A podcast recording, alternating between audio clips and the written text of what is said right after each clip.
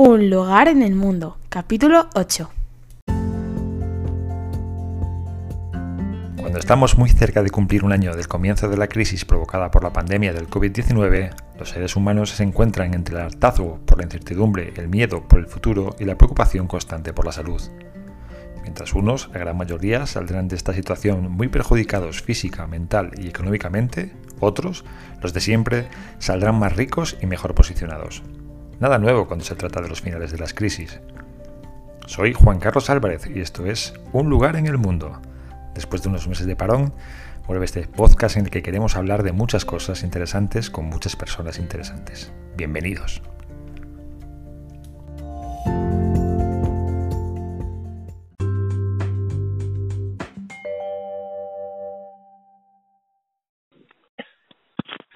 Dos verbos tan esenciales como tolerar y respetar no son conjugados en nuestra sociedad con la frecuencia que sería necesaria.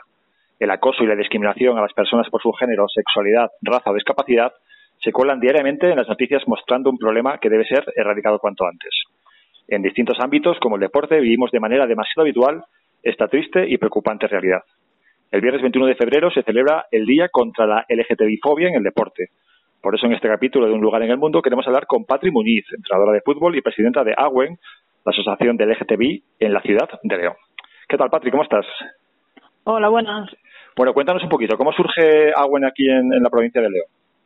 Bueno, pues fue hace cuatro años, si no recuerdo mal, en 2016, 2017, que, bueno, a partir de todo un grupo de gente en Asturga para organizar un orgullo y, bueno, a partir de ahí pues empezó a surgir la necesidad de crear una asociación y, bueno, pues a partir de 2018-2019 nació en León y posteriormente pues llegaron sus delegaciones. Es, es verdad que, parece que este tipo de asociaciones son más fáciles en ciudades grandes, pero en ciudades pequeñas, ¿os habéis encontrado con algún problema en, en, las ciudades pequeñas, en provincias pequeñas como, como la de León? ¿Os habéis encontrado problemas? No, más que problemas eh, eh, está la poca visibilidad que, tiene el colectivo y que, y, que, y que tiene la asociación. Al final, también el mundo de, asociaciones y demás cada vez pues cuesta menos que la gente entre, que la gente pueda pueda estar trabajando desde dentro, pueda ser voluntarios. Y, y bueno, y a nivel de ciudad, pues ya te digo que ningún problema. Eh, a ver, sí que bueno, cuando estás en la calle, pues pones puntos de información, pues siempre hay alguna mirada, alguna cosa, pero personalmente y en cuanto a actividades con, con la asociación, más que bueno, algún comentario por redes sociales, no hemos tenido más problemas. Bueno, me imagino que, que vosotros, una de las principales funciones será la de ayudar a personas, ¿verdad?, que se encuentran en esta situación que hablaba yo antes de discriminación o, o problemas de, de, identidad, incluso eh, asesorarles para decirles cuál es el camino que, tienen que seguir, ¿verdad?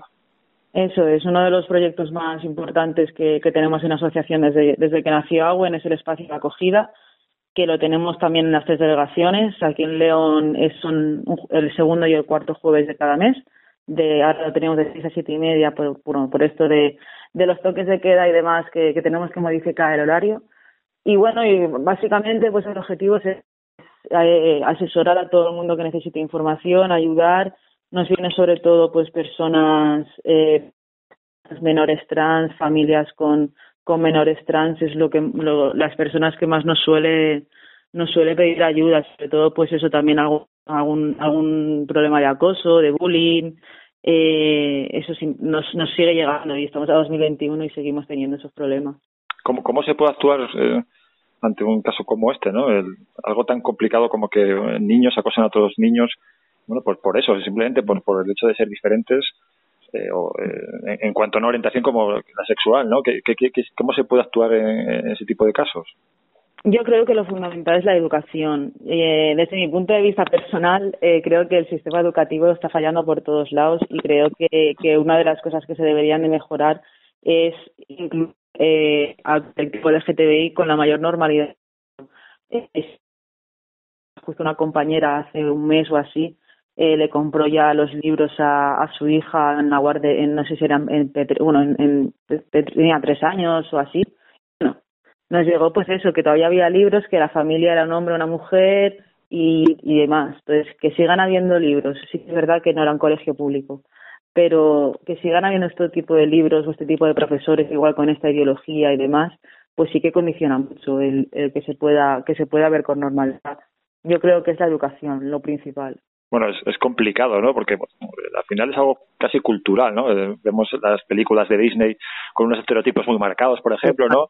Y son las películas que, que ven, pues en este caso, en una generación como la que tenemos ahora de niños, ¿no? Y bueno, pues que les condiciona de alguna manera a pensar claro, de esa forma. Sí, sí, mira, en noviembre tuvimos una, un debate, una actividad en, en, un centro de refugiados que nos llamaron pues para hacer un poquito de sensibilización y demás y una, uno de los debates que tuvimos, que además a mí me encanta todo este tipo de debates con gente que igual no piensa igual que yo, que al final eso le vas a enriquecer el debate. Y, y, y, era eso, decíamos, que veían normal que, que se contara una historia de que el príncipe salva a la princesa y demás, pero ¿qué, qué, qué pasaba si a un niño se le leía que habían dos princesas o que la princesa salvaba al príncipe o que había un poco esos estereotipos que y esos roles de género que todavía existen y, y, y no lo veían bien. Entonces, claro, hay que empezar a normalizar que, que, que, que un niño o una niña o un niño tiene que, que, que crecer con, con toda la posibilidad, con, todo, para que en el momento que, se identifique como tal, sepa lo que le está pasando y no se piense que es un bicho raro. Al final, yo, por ejemplo, ya te puedo decir que yo, nací sin, sin ningún referente, crecí sin ningún referente hasta que dije, bueno, ¿sabes? Y ya, y ya empecé, pues bueno, a investigar y demás pero pero sí que es verdad que hay, todavía hay gente que crece sin, sin referentes cada vez menos, pero pero hay que facilitarlo. Bueno, sí es verdad que a, nivel legal se ha avanzado mucho, ¿verdad? Se sigue avanzando, están surgiendo leyes eh, eh, muy recientemente. En eso imagino que estéis satisfechos también, ¿verdad? Bueno, ahí te voy a contradecir un poco, porque sí que es verdad que, que a nivel estatal, pues bueno, en 2005, si no me equivoco, se aprobó el matrimonio igualitario, eh, en 2007 hubo una ley también de identidad sexual, ahora no recuerdo muy bien cómo se llama, pero creo que también fue en 2007. Pero bueno, que ahora, por ejemplo, en Castilla y León eh, llevamos dos o tres años con la ley bloqueada porque ciertos partidos políticos como Ciudadanos, Partido Popular y demás no han querido no han querido echarla para adelante y la tenemos parada. Eh, ahora, ahora desde el Ministerio de, de Igualdad se está, se está intentando hacer la ley trans y también ha habido muchísimas quejas y muchísimos eh, bloqueos para intentar que, que no se haga. Y, y bueno, todo eso pues conlleva la necesidad de que realmente haya muchas más leyes. Bueno, es curioso, ¿no? Y me, me mojo, ¿no? Que, que, por ejemplo, en el tema del matrimonio eh, entre homosexuales eh, se ponían en contra partidos políticos que después muchos de los de sus integrantes se han casado, ¿no? Bueno, claro, sí, sí, sí esto al final de lo que se trata de, ver es que es avanzar como sociedad. De alguna manera, ¿verdad? Al final que haya una, una ley eh, que permita casarse a todo el mundo, una ley del aborto, no te está obligando a abortar, no te está obligando a casarte, le está dando derecho a alguien que lo quiera hacer. Entonces, pues me parece que, que es vital que todo esto pues se vaya aprobando, que, que esté todo regulado y pues lo que te comentaba de la ley trans que me parece fundamental y que en Castilla y León tanto la ley trans como la ley LGTBI, eh, porque ninguna de las dos está aprobada, pues se aprueben. Bueno, este próximo viernes, ¿verdad? Estamos emitiendo esto el miércoles 17 de febrero, estamos hablando esto el 17 de febrero. El viernes 19 de febrero eh, es un día importante también para vosotros. Ese día, eh, pues el Día Internacional de contra el LGTBI en el deporte. Eh, hay mucho, eh, hay mucha abuso eh, en, el, en el ámbito del deporte? Creo que está tan normalizado que no nos damos cuenta. Porque sí que es verdad que el racismo, en, por ejemplo, hablo de fútbol porque es lo que más conozco, bueno, lo que realmente la gente más conoce es el deporte más conocido.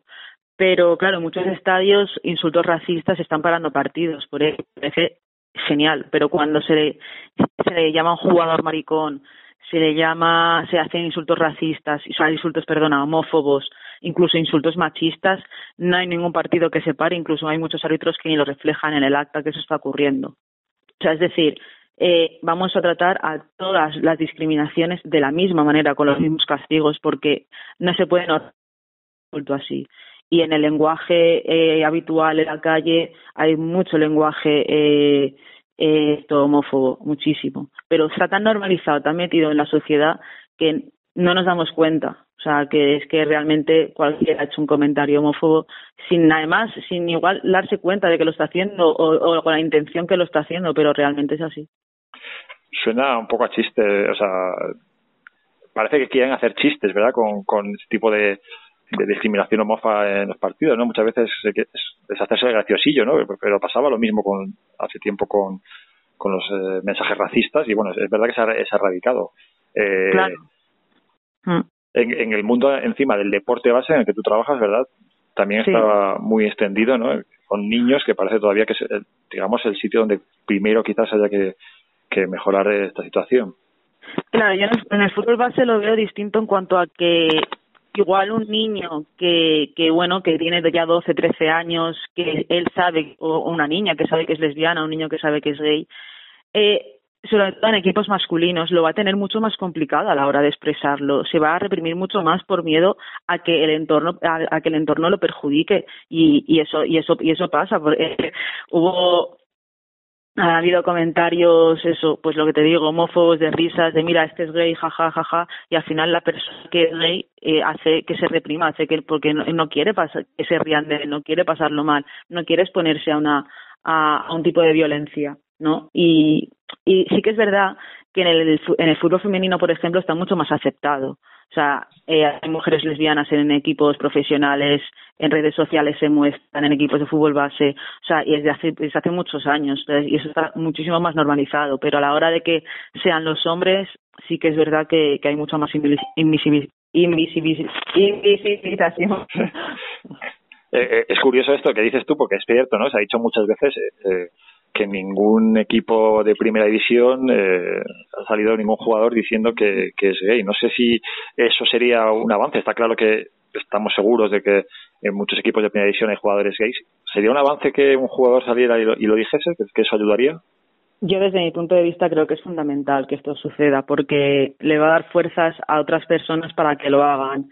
Eh, ¿Qué pasaría si Cristiano Ronaldo, Leo Messi, Sergio Ramos, Iker Casillas, te, te, hablo de, te, hablo de, de, gente muy potente, eso es, que, que, que dijese, no, pues yo soy homosexual, bueno, o bisexual, o ¿qué pasaría?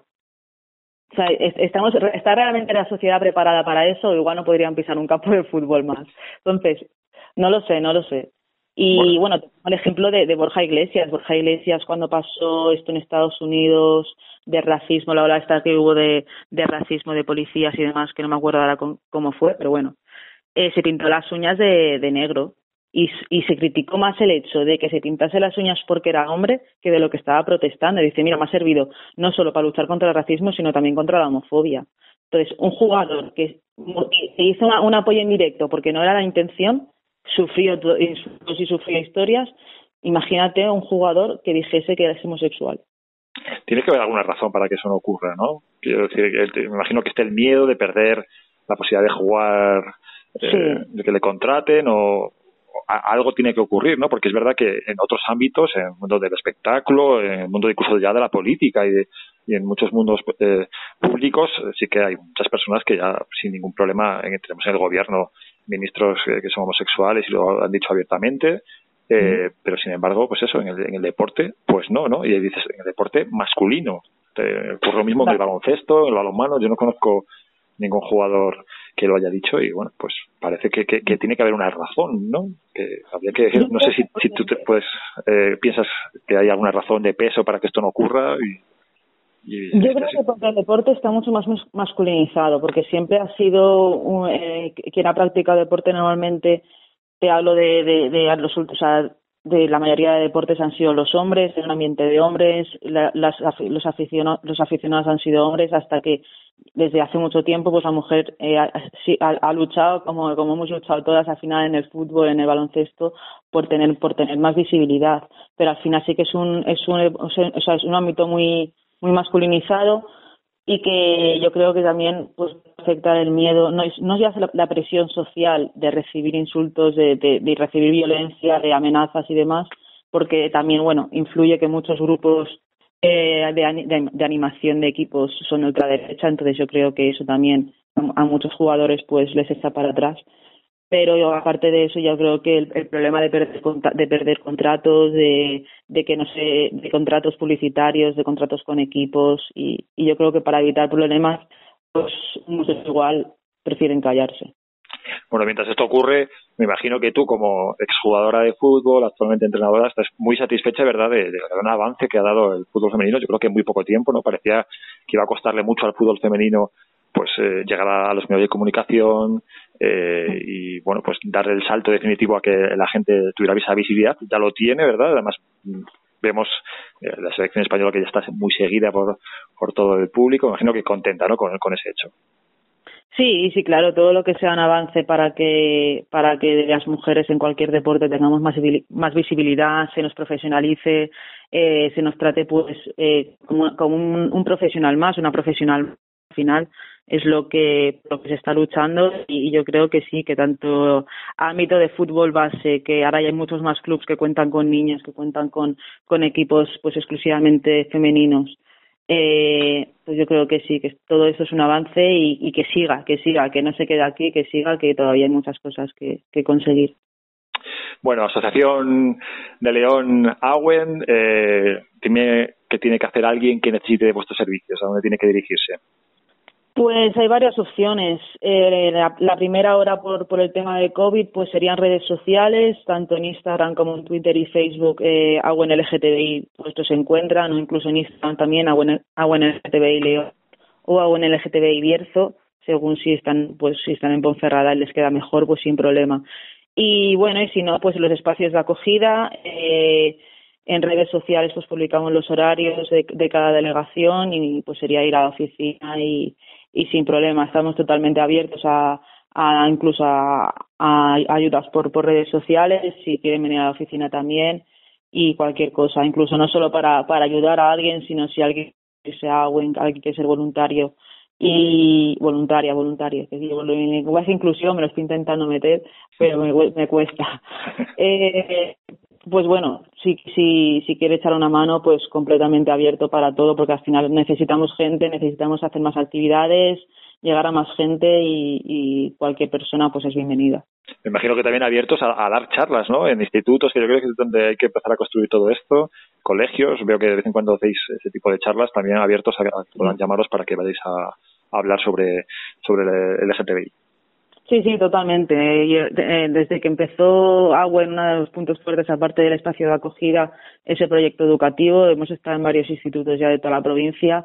Y bueno, de hecho en León teníamos preparado tres o cuatro ya, eh, cuatro charlas para justo marzo del año pasado, que nos pilló la pandemia. Y ya, claro, entrar ahora en colegios, en institutos, pues entiendo que ya es más complicado, pero bueno, a ver si pasa esto rápido y, y podemos volver a colegios, a institutos y a dar charlas con normalidad, no solo en colegios e institutos, en, en cualquier centro que necesiten. Estuvimos en, en un centro de refugiados, eh, cualquier persona quiera trabajar un poco el tema colectivo LGTBI, conocernos, sensibilizar, pues encantadas. Muy bien, Patricia. Pues muchísimas gracias mm, por atendernos, también por la gran labor que hacéis. Ojalá cada vez tengáis que hacer menos labor, que eso significará que bueno, pues las cosas van mejor y que bueno, la sociedad avanza en, en este campo, pero bueno, eh, mientras tanto, pues bienvenidas a esa labor y bueno, pues que todo el mundo sepa que, que cuenta con esta asociación para, para lo que necesite en este campo. Muchas gracias y que vaya muy bien el viernes ¿eh? en todas las actividades que hagáis eh, en vuestra asociación. Nada, muchas gracias a ti, que siempre va bien que, que nos den voz, que nos den un poquito de, de visibilidad y, y, nada, pues a seguir trabajando y a seguir intentando conseguir eh, objetivos. Seguro que sí. Un saludo, adiós. Chao.